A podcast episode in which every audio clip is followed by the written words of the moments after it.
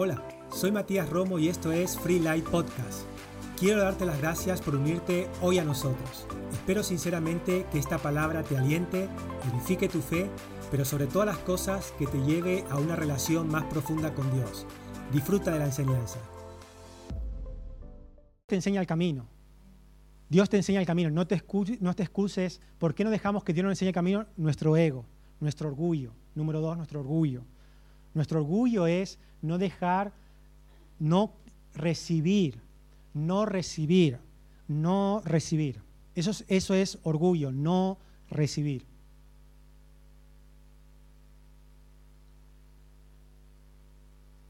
No recibir nada de nadie, en este caso, no, no recibir de Dios.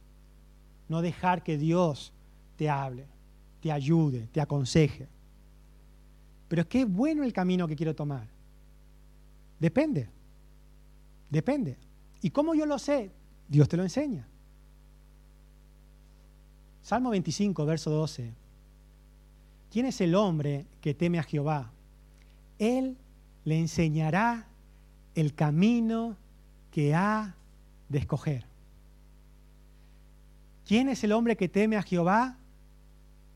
Él le enseña el camino que qué? Que ha de escoger. ¿Quién lo ha de escoger? Nosotros. ¿Quién lo enseña? Dios. ¿Y cómo Dios le enseña? Al hombre que teme a Dios. Temer a Dios tiene que ver con sumisión, con humildad, con reconocimiento, con tener respeto hacia Dios. Y respeto no respeto, sino, sino valor. ¿Entiende ese? Cuando usted respeta a alguien es porque le da suma importancia y valor en su vida. ¿Quién es el hombre que teme a Jehová? Él le enseñará el camino que ha de escoger. Dios enseña el camino. Dios es el que te va a enseñar el camino. Pero debes para eso tener un corazón humilde, receptivo. Y ahí viene el tema. ¿Cómo yo hago esto? Comienza a ser enseñable. Sé enseñable para tomar decisiones correctas en tu vida. Deja que Dios te muestre, te enseñe. Salmo 32, 8 al 9. Salmo capítulo 32, verso 8 al 9. El Señor dice, te guiaré por el mejor sendero para tu vida. Te aconsejaré y velaré por ti. No seas como el mulo, el mulo No seas como el mulo o el caballo que no tienen entendimiento, que necesitan un freno y una brida para mantenerse controlados. La Biblia dice que es Dios que nos guía al mejor sendero para nuestra vida y nos aconseja y vela por nosotros, pero nosotros no debemos ser mulos, tercos, que no entienden porque no son receptivos. Al contrario, tu actitud debe ser estar listo para recibir. ¿Sabe cuando es una actitud de correr o una actitud? ¿Sabe cuando, cuando dice vamos a correr una carrera? Yo cuando era niño me gustaba hacer carreras. No sé, no sé por qué, si eso sucede todavía en los niños. Pero yo me acuerdo que cuando era niño, en todos los colegios, y mire que me he mudado de colegios, cada año me mudaba de colegios. Éramos, éramos gente que se, se mudaba mucho, hasta el punto que cada año se mudaban. y como consecuencia era un colegio distinto cada vez. Y sabe, en todos los colegios donde iba hacía carreras con los niños y quería ser el más rápido de todos los niños, quería ser flash. Y no sé por qué siempre así jugamos a hacer carreras. Y usted sabe, cuando, cuando, cuando llegaba alguien nuevo al colegio y uno entraba en, en conociendo a los chicos, Sabían los que eran deportistas y sabían los que no eran deportistas, ¿verdad? Los que le gustaban correr y a los que no le gustaba. Y entonces me acercaba a ellos y todos, todos, todos competíamos a correr. Y nos poníamos de una pared a otra pared y era quien corría más rápido. Y era ser el más rápido. Ahora, ¿usted sabe cómo nos poníamos para correr? Con una posición para salir a correr. Se ponía alguien allí contaba hasta tres y a la de tres ya y salíamos corriendo. Y estábamos así y nos mirábamos. Y cuando decía ya, salíamos corriendo. Bueno, ser enseñable, tener una actitud enseñable, receptora, es la actitud como cuando alguien va a salir a correr, tener esa actitud interna de recibir y ser receptor del consejo, la enseñanza y sabiduría de Dios. Y dice la Biblia que a ellos enseña Dios el camino. Mira lo que dice Isaías 48, 17. Nueva traducción viviente. Esto dice el Señor, tu redentor, el Santo Israel. Yo soy el Señor tu Dios, que te enseña lo que te conviene y te guía por las sendas que debes seguir. Señor, enséñame a vivir a tu manera. Muéstrame el camino que tú seguirías. ¿Qué actitud? ¿Qué actitud del salmista? Señor, enséñame a vivir a tu manera. Muéstrame el camino que tú seguirías. ¿Sabes lo que está diciendo el salmista? Quiero saber lo que tú, Señor, harías guíame, enséñame tu verdad, porque tú eres mi Dios, mi Salvador, en ti pongo, en ti pongo siempre toda mi esperanza. Esa es la actitud de ser enseñable. Esa es la actitud que usted debe tener en cuanto tenga que tomar decisiones en su vida. Y déjeme decirle, tarde o temprano tendrá que tomar decisiones, porque todos estamos en el valle de la decisión. Y usted va a tener que tomar una decisión tarde o temprano en su vida. Y cuando llega el momento de tomar la decisión, es muy importante que usted sea como el salvista que diga, enséñame a vivir a tu manera, no quiero equivocarme, muéstrame el camino que tú seguirías, guíame, enséñame, porque tú eres mi Dios, mi Salvador, y en ti pongo siempre toda mi esperanza. Ahora, ¿cómo yo comienzo a dejar que Dios me guíe? Porque Dios tiene el camino. Y hoy quiero, quiero hablar de esto solamente porque no me da tiempo a hablar de más. ¿Cómo yo dejo que Dios me enseñe el camino? Yo he dicho que Dios tiene un camino para cada uno de nosotros en particular.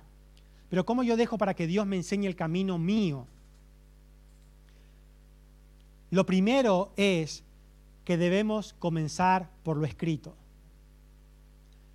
Debemos comenzar por lo escrito. ¿Qué es lo escrito? La palabra de Dios debemos comenzar por la palabra de Dios. Nuestras decisiones tienen que ser eh, orientadas, guiadas por la palabra escrita. Y aquí está el problema. ¿Sabe por qué aquí está el problema? Porque nosotros los creyentes somos los campeones, porque el incrédulo no cree. ¿Sabe? El incrédulo no cree y por eso toma su decisión como la quiere. Pero el tema del creyente es más complicado porque el creyente sí cree. Pero llega a una conclusión que hace que igual no oriente sus decisiones según la luz de la palabra de Dios. Lo primero que usted debe preguntarse en cuanto a la decisión que debe tomar es, ¿qué dice la palabra de Dios acerca de esto? Y usted va a decir, pero pastor, ¿no hay un versículo donde la palabra diga qué debo hacer. Por ejemplo, ¿cómo yo sé si este trabajo es el que debo tomar o no debo tomar? Pastor, ¿en qué me va a ayudar? ¿Qué dice la palabra de Dios?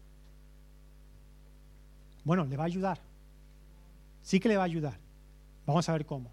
Salmo 119, 105 dice, lámpara es a mis pies tu palabra y lumbrera a mi camino. Si no somos capaces de tomar la primera decisión basado en la palabra de Dios, nunca seremos capaces de tomar la segunda decisión basado en la guianza del Espíritu Santo. Si usted no puede tomar una decisión guiado por la palabra de Dios, no podrá, nunca jamás estará listo para tomar una decisión guiado por una voz interna llamada Espíritu Santo. ¿Cómo yo hago? ¿Cómo, yo hago? Comience obedeciendo, comience dejando que la luz de la palabra de Dios le alumbre para tomar esa decisión. quiero darle un ejemplo. En su vida cristiana. En su vida cristiana usted debe dejar que la palabra de Dios alumbre para tomar sus decisiones. Mira lo que dice Salmo 100, verso número 2. Servid a Jehová con alegría, venid ante su presencia con regocijo. Servid a Jehová con alegría, venid ante su presencia con regocijo. Eso dice la palabra de Dios. En tu vida cristiana, ¿qué Dios quiere para usted? Deja que la palabra de Dios oriente tu vida cristiana. Dios quiere que usted sirva a Dios que le sirva a Él. Ahora, ¿cómo usted va a encajar eso en su vida? No lo sé, pero deje que Dios alumbre sus decisiones de vida. ¿Bajo qué usted tiene que tomar sus decisiones? ¿Bajo qué? ¿Bajo qué luz? Bajo que la palabra de Dios dice que debemos servir a Dios. Si usted es un creyente nacido de nuevo y tiene más de seis meses o un año de cristiano, usted debe tomar decisiones basado en esto en su vida. En que debe servir a Dios. Dios me llamó a mí al ministerio, al pastorado, y bajo eso tomo mis decisiones. Ah, es que me salió una oportunidad, me salió una oportunidad en la luna. Pero es una buena oportunidad. El futuro está allí. Y debe ser de Dios. ¿Por qué debe ser de Dios? Porque allí donde está hay más dinero allí. Debe ser de Dios. Pues vamos a la luna. Y de repente usted viene el próximo domingo y el pastor, no, está en la luna el pastor. Y, la iglesia, Dios sabe cómo hace las cosas. ¿Usted piensa que eso funciona así? ¿Usted piensa que, que, que mi vida puede estar alumbrada, mis decisiones basado ¿En qué tienen que estar basadas mis decisiones? ¿Y qué Dios quiere de mi vida cristiana? Pero claro, pastor, usted es el pastor, yo simplemente soy una simple ovejita. No escuche. Usted es un hijo de Dios tanto como yo. Y Dios tiene propósito contigo tanto como mí, como conmigo. Su responsabilidad es tan importante como mi responsabilidad. El tema es, ¿Bajo qué parámetros usted toma decisiones?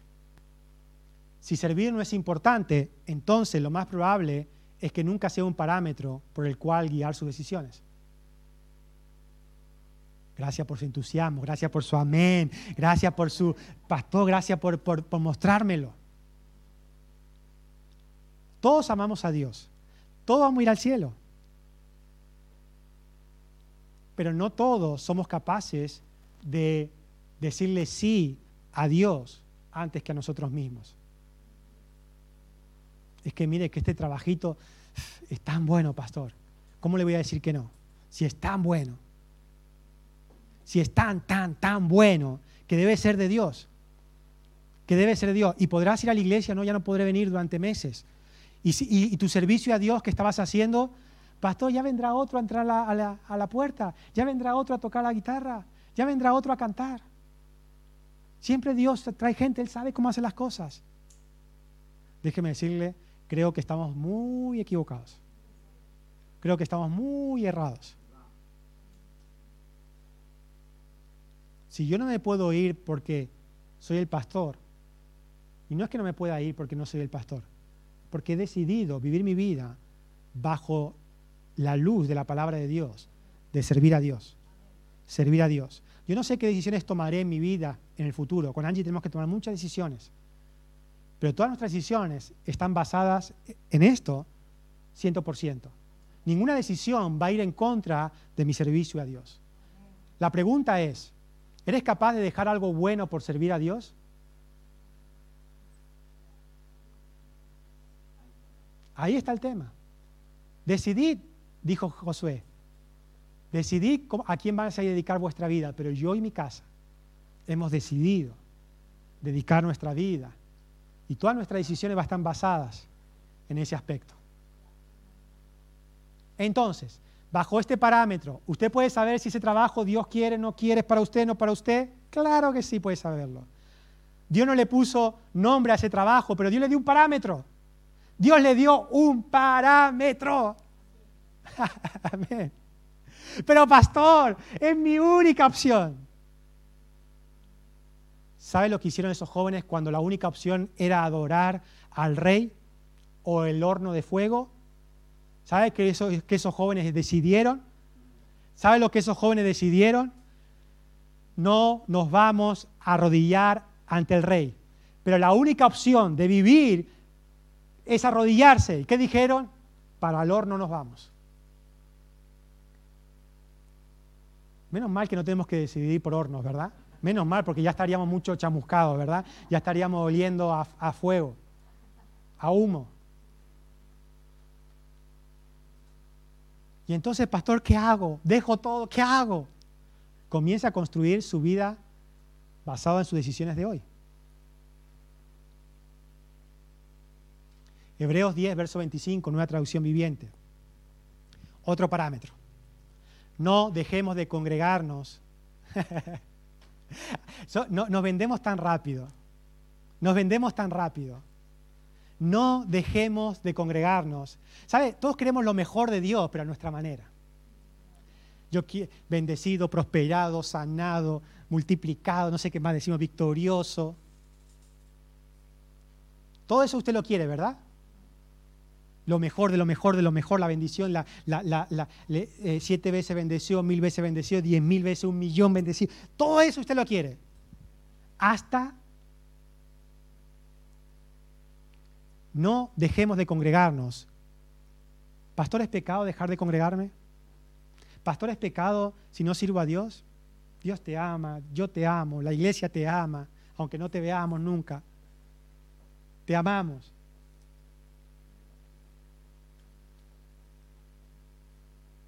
Pastor, ¿cómo yo sé si este trabajo es de Dios o no es de Dios? ¿Cómo yo sé si este, esta decisión que voy a tomar es de Dios o no es de Dios? Si la, cuando digo desde Dios no es de Dios, entiendo, ¿no? Si Dios la quiere para mí o no la quiere para mí. Si es, para, si es, si es mi camino o no es mi camino.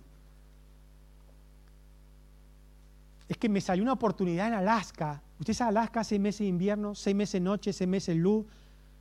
La última iglesia que hubo en Alaska. Pero allí dan terreno gratis casa gratis. Simplemente la comunidad cortan árboles, lo vio, lo vio en el programa, lo cortan árboles y se montan una casita ahí, sin preocupaciones. Usted tiene un camino como hijo de Dios. Y ya no es un ciudadano más del mundo, ahora usted es un soldado del ejército de Dios. Lo quiere aceptar o no lo quiere aceptar. Usted tiene un llamado, tiene un propósito. Ha sido llamado para algo mucho más importante que es vivir tranquilo y hacer su vida. Usted está aquí con una causa, con una causa. Y si usted no entiende eso, tomará decisiones según más dinero, menos dinero, eh, según parámetros que no tienen sentido.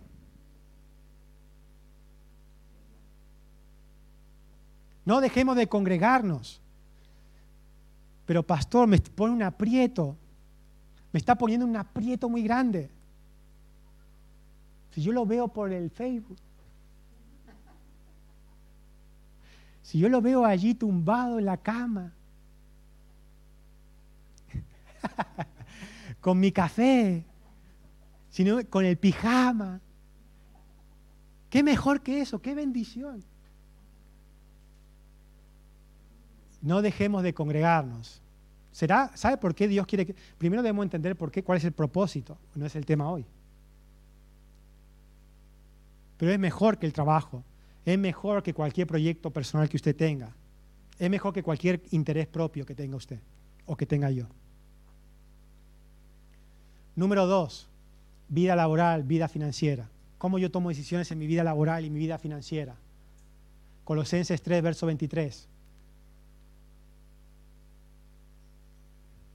Muy sencillo.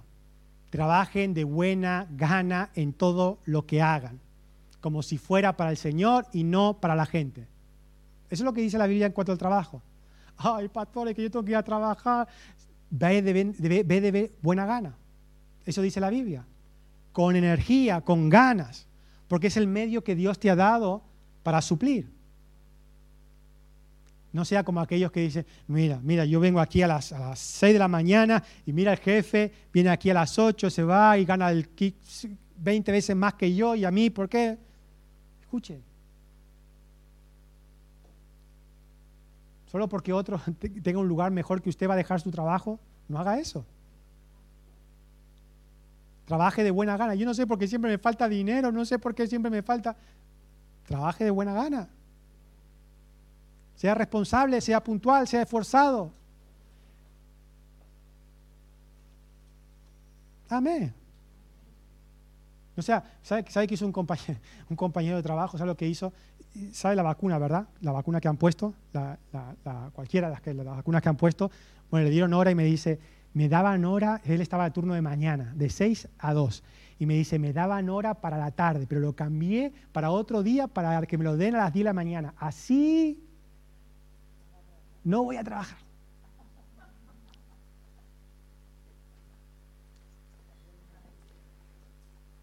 Y yo le dije, bueno, si tú crees, digo, yo creo que tienes que cuidar, tienes que tener cuidado con todas estas cosas porque eres, eres reincidente en faltas, bajas y problemas. Yo digo, estoy en mi derecho, es mi derecho, es mi derecho. Sí, sí, es derecho, pero la, la vagancia no te da derecho tampoco a... ¿Sabe lo que hizo otro compañero de trabajo? Lo pidió un sábado para no faltar ningún día. Dos formas de ver la vida yo no conseguía vacuna para mí, mi mujer me consiguió para la última semana de, antes de plegar las vacaciones y, yo le dije a mi mujer, no puedo faltar al trabajo. Estamos en la última semana, no puedo faltar al trabajo. ¿Es mi derecho? ¿Es mi derecho? Claro que es mi derecho que me ponga la vacuna. ¿Qué me van a decir? Nada. Pero es tu filosofía. ¿Qué es lo que Dios quiere? Proverbios 10, verso 4. Trabajen de buena gana en todo lo que hagan, como si fuera para el Señor y no para la gente. Bueno, ese es el Colosenses 3, verso número 23. Aquí, Proverbios 3, 9, 10. Que dice Dios en cuanto a tu finanza, honra a Jehová con tus bienes. Y esto es una decisión, con las primicias de todos tus frutos. Y serán llenos tus graneros con abundancia y tus lagares rebosarán de mozo. Maneje estos dos parámetros. Trabaje, sea generoso. Trabaje, sea generoso. Trabaje y sea generoso. Trabaje y sea generoso. Y sabe, para trabajar y ser generoso, lo que tiene que hacer? Tiene que tomar una decisión de separar ahí, de decir no a unas cosas, de decir sí a otras, de hoy sí, mañana no. ¿Por qué? Porque no todo lo puedo tocar. Hay una parte que la dedico a Dios. Hay una parte que le doy honra a Dios. Y Él se encarga de que a ti te vaya bien, dice la Biblia. Vida familiar. ¿Qué Dios dice la vida familiar? Esto, podemos estar cuatro horas aquí. Eclesiastés 9:9. Goza de la vida con la mujer que amas. ¿Sabe para qué usted está casado? No está casado simplemente ¿Sabes lo que.? Mire, es curioso porque hace, hace, hace, antes de las vacaciones, justo la semana antes, me decía un, compañero de trabajo, me decía, ¿trabajar 11 meses para 20 días solamente disfrutar? ¿Trabajar 11 meses para 20 días? Los tienen como esclavos. Y yo le dije, bueno, si tú disfrutas solamente 20 días, pero yo, yo trato de disfrutar todo el año. Nos dejan 20 días para la familia. Goza de la vida con la mujer que amas. Todos los días de tu vida fugaz que Él te ha dado bajo el sol.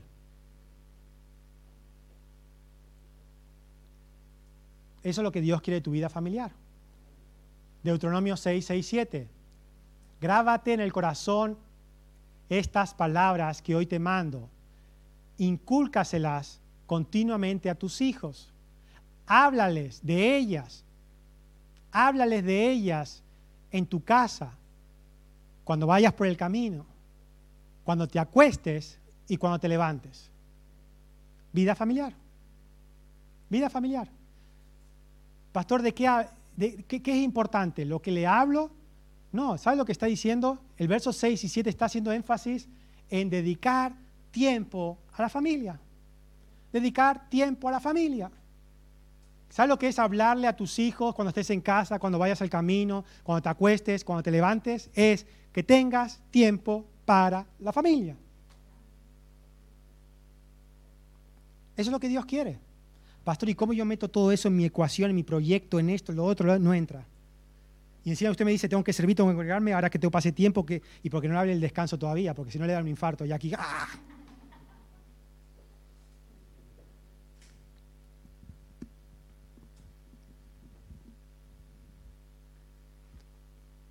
Y después, y no hablé el descanso, y lo otro es la vida personal, que lo, tenía, lo borré ahí porque dije esto de más. Esto es tirar por tirar. Tirarlo en balde vacío ya esto. Vida personal, pero familia. ¿Cómo usted mete todo eso en la ecuación? Tomar una decisión, Dios hace que usted pueda meter todo eso. Escuche, usted, primero, lo ¿es fácil? No es fácil. Es, sencillo, lo, fácil es que se desordenen todas esas áreas. Es lo fácil, que tome decisión equivocada y se desordene y después dice, ay pastor, no sé cómo hice, pero ya no puedo servir más. No sé cómo hice, pero ya no puedo dar más. ¿Se acuerda lo que le prometí cuando usted habló de esa reunión del miércoles, que había un problema? ¿Se acuerda que yo le dije, que le mandé un mensaje, que no sé qué pasó, ya no puedo hacerlo. Yo sí sé qué pasó. Nos desordenamos. Es que yo, mira, planeé pasar tiempo con mi familia y he mirado para atrás y no hemos hecho nada. me pensé en hacer algo para mí y no hago nada. ¿Es fácil? No es fácil. Pero no porque no sea fácil, usted ya automáticamente lo tiene que desechar descansar, pasar tiempo con mi familia, trabajar, servir, ir a la iglesia, pastor. y, no se olvide, y haga un poco de deporte. Y, encima de deporte usted está crazy, pastor, está loco. Si a mí me han educado para trabajar del lunes al sábado y el domingo me busco otro trabajo allí, es para eso lo que nací. Ese es mi futuro.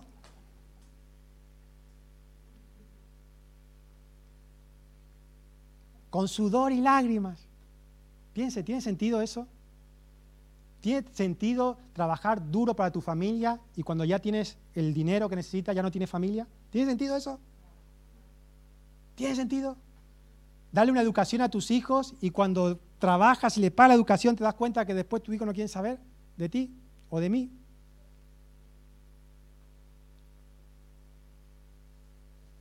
Pero yo hice todo por ellos, pero sin sentido común sin sentido común. Dios quiere que usted ponga todas sus decisiones alumbradas por la palabra de Dios. ¿Son fáciles las decisiones esas que le digo? No son fáciles. No son fáciles, porque hay mucha presión. Hay muchas ganas de querer hacer cosas que van quizás en fuera de tiempo con lo que Dios quiere. Pero se requiere fe, y ese es el punto que, que hablaremos el próximo domingo. Se requiere fe para tomar decisiones. ¿Sabe por qué? Porque servir a Dios no es simplemente porque la Biblia dice que usted debe servir a Dios, sino es una creencia. La única forma que usted decida bien bajo ese parámetro es que usted crea que ese es su camino. La única forma que usted decida bien bajo parámetro de su familia, que usted te ¿sabe? Es que si, si usted no se convence, yo no lo puedo convencer. Si usted no se convence de que Dios quiere que usted pase tiempo con su familia, es que nosotros nos entendemos así. Cuanto menos nos vemos, mejor nos llevamos. El problema es que cuanto más nos vemos, más nos peleamos, mejor no nos vemos y ya está. No, todo tiene su momento. Todo tiene su etapa. Dios, quiere, ayudarnos dándonos parámetros a través de la Biblia para que tomamos decisiones. La gente viene y dice, pastor, está mal, tengo este problema, esta presión, tengo esto. Es, como si alguien me dice, pastor, estoy pasando hambre y si no agarro este trabajo, no como. ¿Qué hago? Pues agarra el trabajo, ¿qué quieres que te diga? ¿Verdad? Es que no me pones otra opción.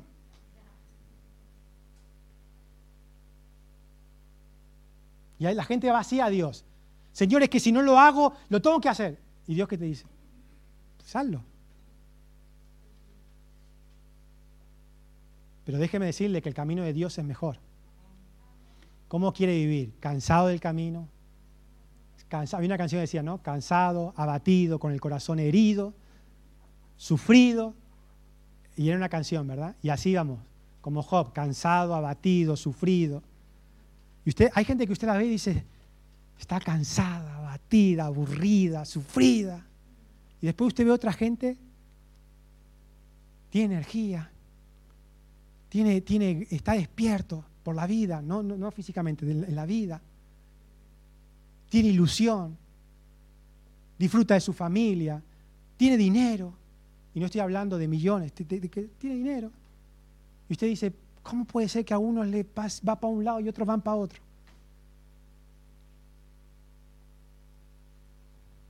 Amén. Decida bien y vivirá bien. Cierre sus ojos, vamos a darle gracias a Dios. Padre, te damos gracias en esta mañana.